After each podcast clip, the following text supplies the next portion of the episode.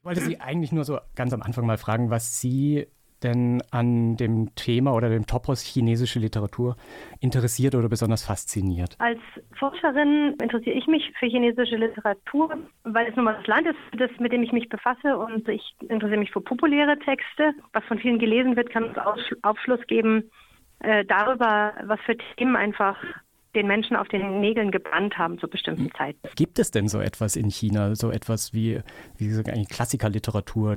Wir haben zum einen einen relativ fixen Kanon von vormoderner Literatur, der aus, also da haben wir Poesie, die ganz wichtig ist, aber auch so ein Set von bestimmten Romanen. Und der letzte ist der Traum der Roten Kammer, der so ein bisschen auch als Grundstein der modernen Literatur mitgilt. Und dann gibt es eine kanonische chinesische Literaturgeschichtsschreibung, die beginnt für die Moderne dann eben mit dem Autor Lu Xun, der der Vater der modernen Literatur ist, der ein wichtiger intellektueller Übersetzer und eben auch Autor von Essays und Kurzgeschichten und Gedichten im frühen 20. Jahrhundert war und der wirklich ähm, maßgeblich für die Modernisierung der chinesischen Literatur verantwortlich ist. Anders als aber die chinesische Literaturgeschichtsschreibung das ähm, vermuten lässt, ist er natürlich nicht der Einzige, sondern der ist einer von ganz vielen Personen in dieser Zeit. Und er ist deswegen so wichtig, weil er von Mao Zedong praktisch in diesen literarischen Pantheon eingeschrieben wurde. Das Interessante ist, dass Lugin ein total ambivalenter Autor ist. Also seine Texte, die sind fantastisch, die lesen sich aber nicht leicht, ja, weil er keine einfachen Antworten gibt und er schildert immer Menschen, die in Dilemmasituationen sind. Und ja. dann gibt es noch einen Kanon für die Mauzeit. Da gibt es auch bestimmte Texte, die einfach wichtig waren, die damals stark propagiert worden sind. Da gab es auch Neuschreibungen des Kanons. Daran schließt jetzt praktisch mehr oder weniger auch schon die nächste Frage an, und zwar die Frage nach der Kulturrevolution mhm. als wichtiges Literaturthema. Gibt es viel Literatur, würden Sie sagen, zum Thema Kulturrevolution oder steht die im Schatten anderer Themen? Also ich halte die Kulturrevolution für einen Schlüsselmoment für das Verständnis der chinesischen Geschichte und der chinesischen Gesellschaft.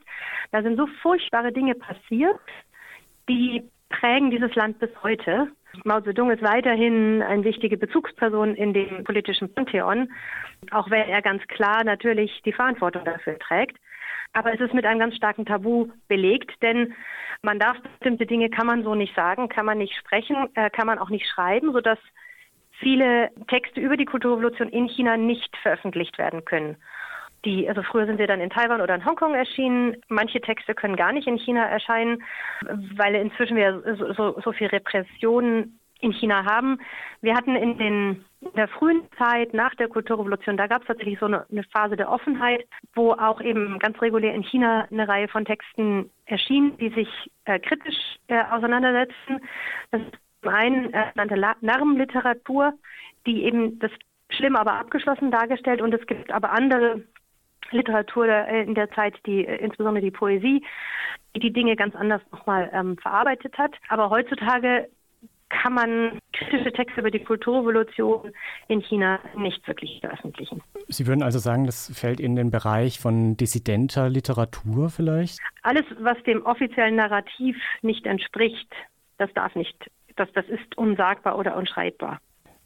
Ja, muss man Dissidentenliteratur sehr anders lesen als andere Formen von Literatur? Ich muss in jedem Fall für chinesische Literatur, aber ist genauso wichtig für Literatur aus anderen Teilen der Welt, dass ich mir klar werde, in welchem Kontext ist es eigentlich geschrieben, in welchem Kontext ist es veröffentlicht, weil ich natürlich, wenn jetzt ein Dissident in, im Ausland veröffentlicht, ein Text anders aussieht, als wenn der gleiche Text oder ein Text mit dem gleichen Titel in China aus, gedruckt würde, denn da muss man dann ja von ganz anderen Zensurmaßnahmen, aber eben auch mit kreativen Methoden die Zensur zu umgehen. Davon muss man dann eben ausgehen.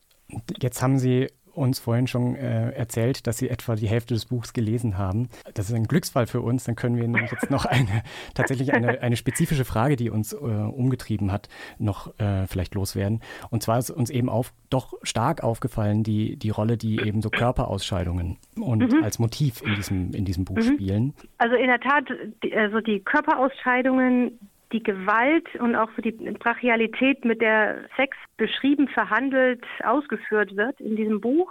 Das ist sehr stark, es ist sehr beeindruckend und wirkmächtig. Mich hat es an zwei andere chinesische Autoren stark erinnert. Zum einen möchte ich an Mo Yen auf den hinweisen, den Literaturnobelpreisträger, bei dem Körperausscheidungen auch eine Rolle spielt. Also da beginnt ein Roman damit, dass jemand in einer Schnapsbrennerei in diesen Kessel, in dem der Schnaps gebrannt wird, hinein uriniert. Das ist so, so, so hat so eine Derbheit. Es gibt im Prinzip zwei weitere Autoren, die dieses Sexuelle und die Kulturrevolution so stark beschreiben. Und das eine ist Wang Xiaobo und das andere ist, jetzt habe ich gerade den Namen vergessen, Yen Liang ist der andere äh, von dem Volk dienen, wo eben zwei, äh, zwei Menschen in der Kulturrevolution außerehelichen Geschlechtsverkehr haben und dabei sich sehr blasphemisch gegenüber Mao Zedong verhalten. Wo ich denke, da sind so, so Anknüpfungspunkte, aber Liao Yu geht da weiter, weil es wirklich ganz schön brachial zugeht. Und ich sehe das als eine Metapher für das damalige China, aber möglicherweise durchaus auch für, für, für ein späteres, für ein heutiges China. Ja, vielen, vielen Dank.